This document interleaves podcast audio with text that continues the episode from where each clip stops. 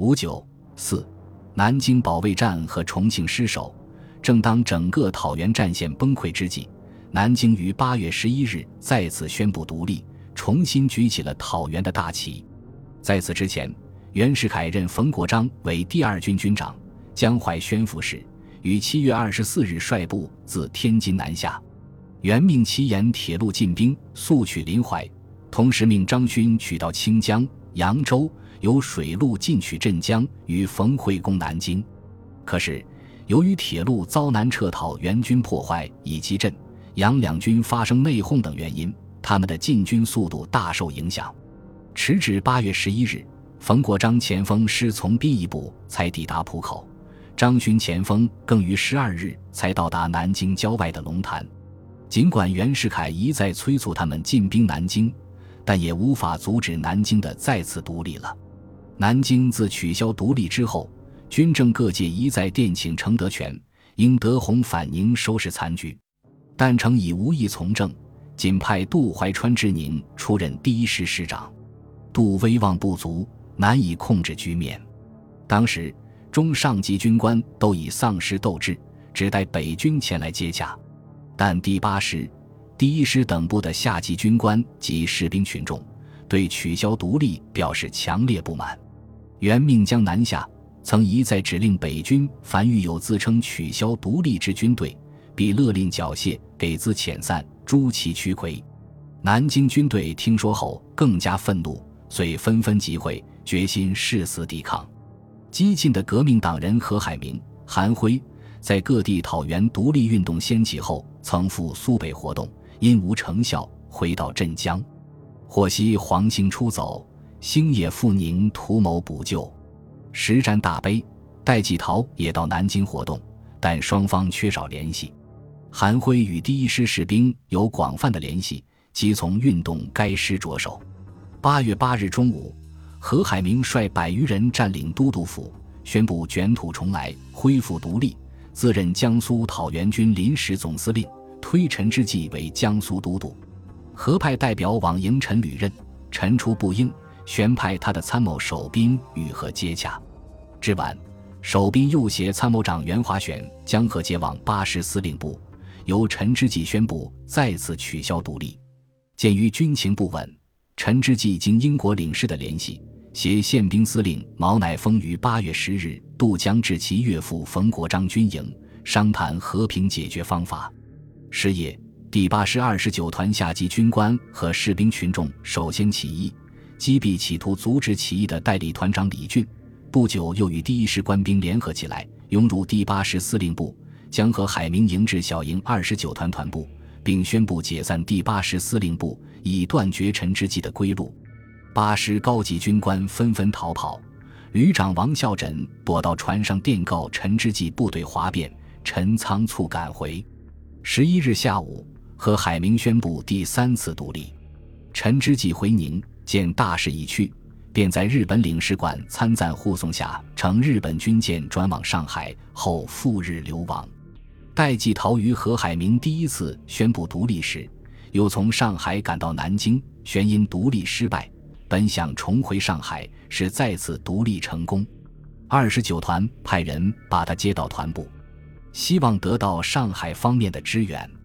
待对何海明说：“与须回沪一次立筹之，此间势需以知兵之人为司令。牛永健可乘其伐，而可退让贤路也。但沪上名将均知难而退，并未医治南京，而从上海来的经济支援也十分有限。”八月十三日。张勋到达龙潭，他以为可以趁其内乱速行进取，一面要求冯国璋自大胜关三岔河渡江配合，一面令所属部队火速进攻，企图一举占领南京所越天宝城。十四日拂晓，张勋所部五位前军不待冯部协同作战，即携江苏第四师师长徐宝珍、徐宝山之地突袭紫金山。由于驻守部队叛变。张勋不战而克，旋为城守部队发觉富贵山炮台，当即发炮反击。第八师等部已发起反攻，至中午夺回天宝城，随即在天宝城架炮轰击紫金山。下午六时，张徐两军不知，弃山而走。是以，据北军战后报告，徐军被击毙团、营、连长各一名，排长以下五十五名，旅长方更生重伤。张军被击毙管带、营长一名，伤管带二名，死伤士兵无算。张勋第一天进攻即遭惨败，锐气顿挫。西讨援军有战斗力的部队不多，且无深通军事的将校指挥，未能自雨花台出骑兵抄袭张勋后路，围歼敌军。同日，投降北军的张宗昌第三师一部偷渡长江，潜入下关，被守军歼灭大半，残部退入南京东北，要地目釜山。十六日，冯国璋曾命令渡江。但未能成功，仅第三师一部占领老虎山。同日，张勋佯攻雨花台，突袭天宝城，虽曾一度占领，但由于讨袁军主力第八师二十九团的反攻，旋即丢失。翌日，讨袁军乘胜收复紫金山。在南京城内，新任第一师师长徐涛、第八师师长李可军、卫戍团团长吴浩联络南京地方维持会。勾结北军，图谋县城叛变，取消独立。十六日下午，何海明卫队被卫戍团击散，和一度躲入金陵医院。第八师二十九团、第一师第三团等部士兵得知消息后，十分愤怒。是日深夜，第八师士兵围攻师部，镇压了李可军和徐涛，但攻击卫戍团时失利。翌日，吴浩仍出布告，取消独立。一。八两师士兵遂联合击溃卫戍团，吴浩逃走，取消独立的阴谋再一次为革命士兵所粉碎。此后，张瑶卿乘变乱自认为江苏都督，何海明兼第八师师长，韩辉任第一师师长。但是，这一新的领导集团也缺乏威望。何海明是个浮躁文人，不懂军事，不为军人所信赖。连韩辉也说。余等之举和海明为总司令不过儿戏而已，何为文人？比起之兵在，张瑶清则阴谋镇江独立未成，转入南京，在军中并无基础。实际上，南京重新独立始终没有一个坚强的领导集团。南京的战斗，是以在天宝城一线的第八师第二十九团和在雨花台一线的第一师第三团为主的士兵群众。依靠高度的革命精神自觉进行的军队举动，悉由兵士自为。每当临敌，士兵们无需军官督促，欢欣鼓舞，勇往直前，几乎人自为战。他们一不谋官，二不为财。除第一师部分士兵纪律不良外，主力第八师始终保持着自觉的纪律，使战时的南京保持着良好的治安。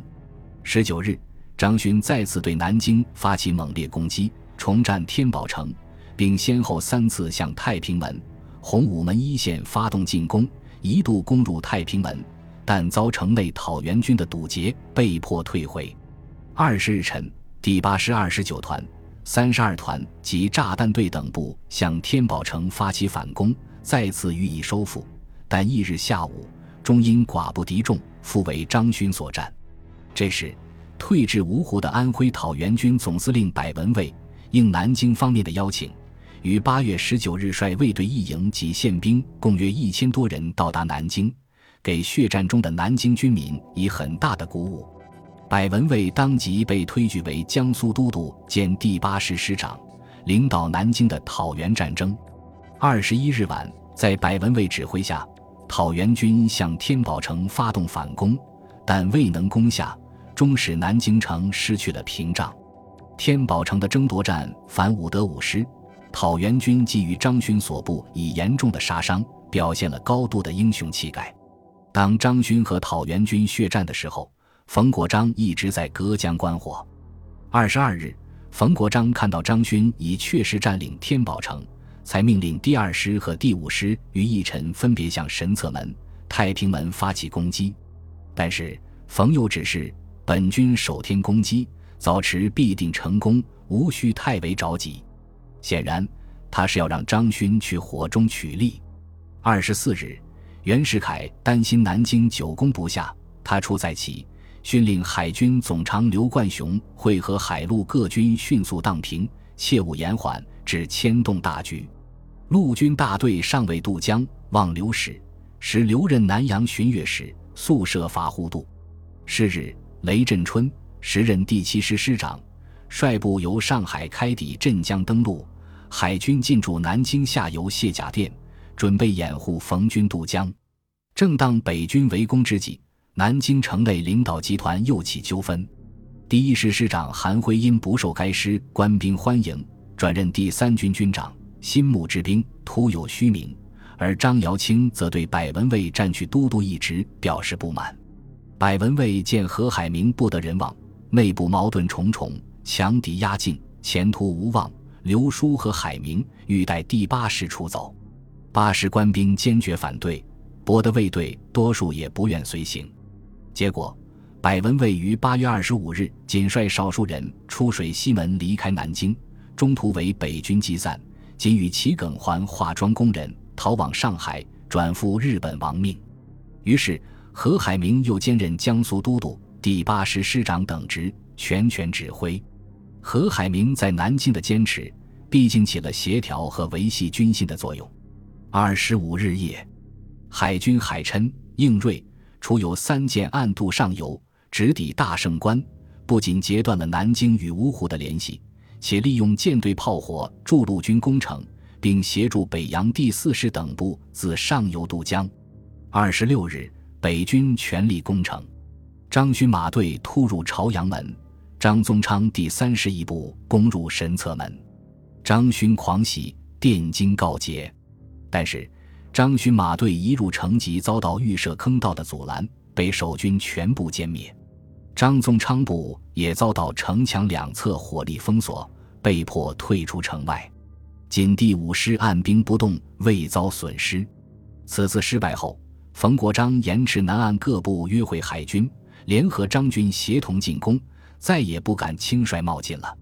二十八日晨，第八师二十九团约一百多人出敌不意，由仪凤门出击，占领宝塔桥，直冲至幕府山下江岸处。距第三师司令部仅四五百米，敌死力抵抗，伤亡达四十余名，司令部被迫后撤。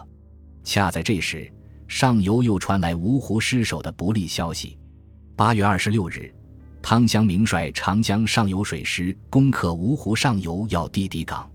一日，芜湖下游要地东梁山亦为泸州下永伦不习战。二十八日，倪嗣冲部统领王治国。安徽第一旅旅长顾卓堂会合海军进攻芜湖，龚振鹏弃城出走，至此南京完全陷于孤立。二十九日，北军完成了对南京城的全面包围。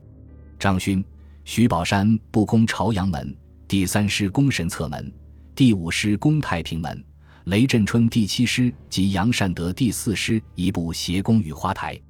四师另一部扼守通向芜湖及莫林关的要道，海军控制江面，南京的形势顿时险恶起来。于是，南京商界通过英国医生马林向何海明交涉，表示愿意出钱请讨元军和平让城。何海明拿了商会的钱，向部队发了一次饷，但第八师士兵群众坚决反对和平让城，决心死战到底。做了让城准备的各部也只得各回原防。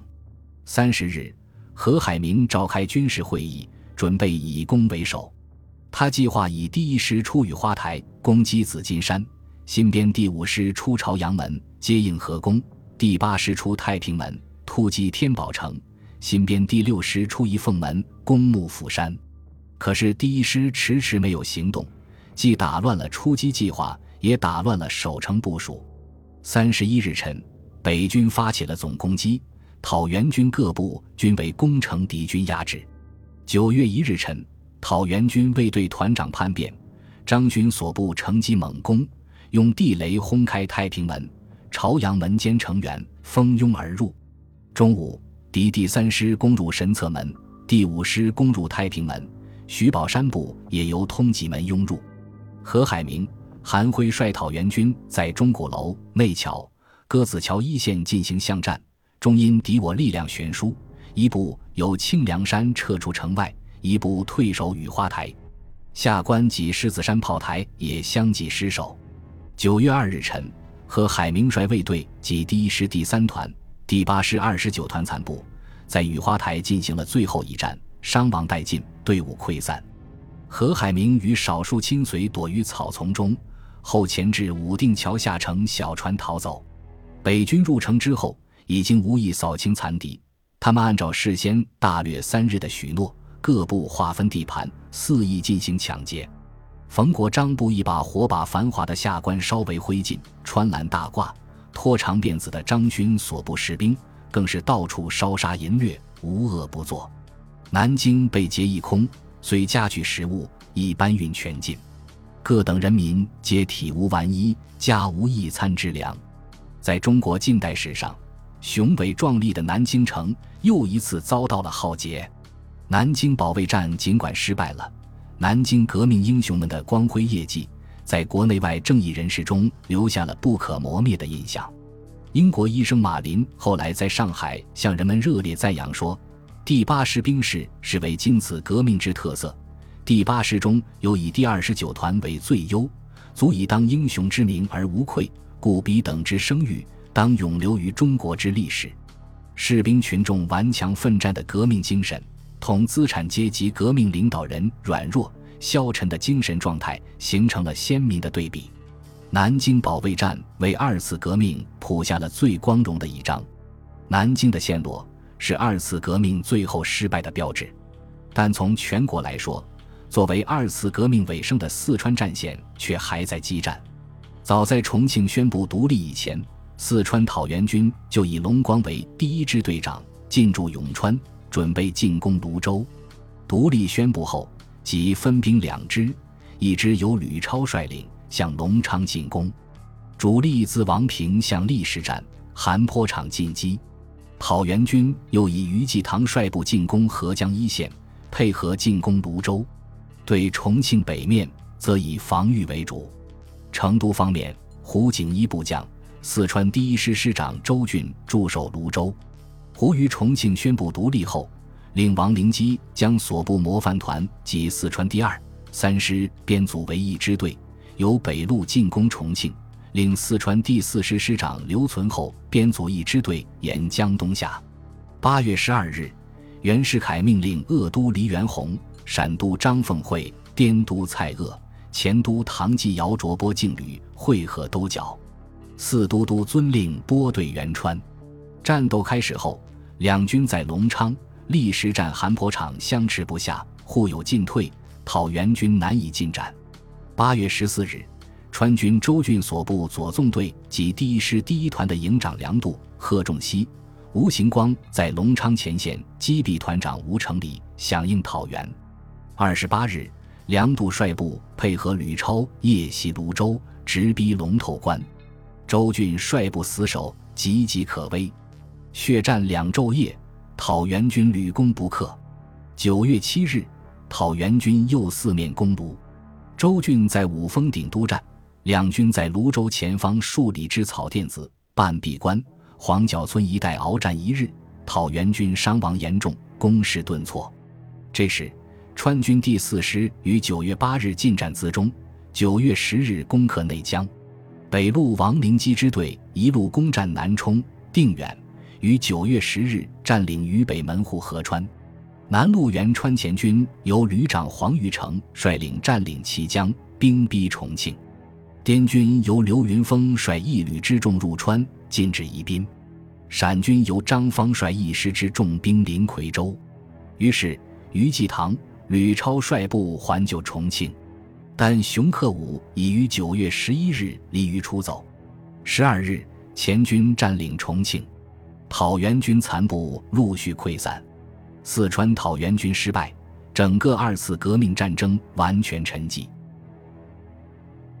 本集播放完毕，感谢您的收听，喜欢请订阅加关注，主页有更多精彩内容。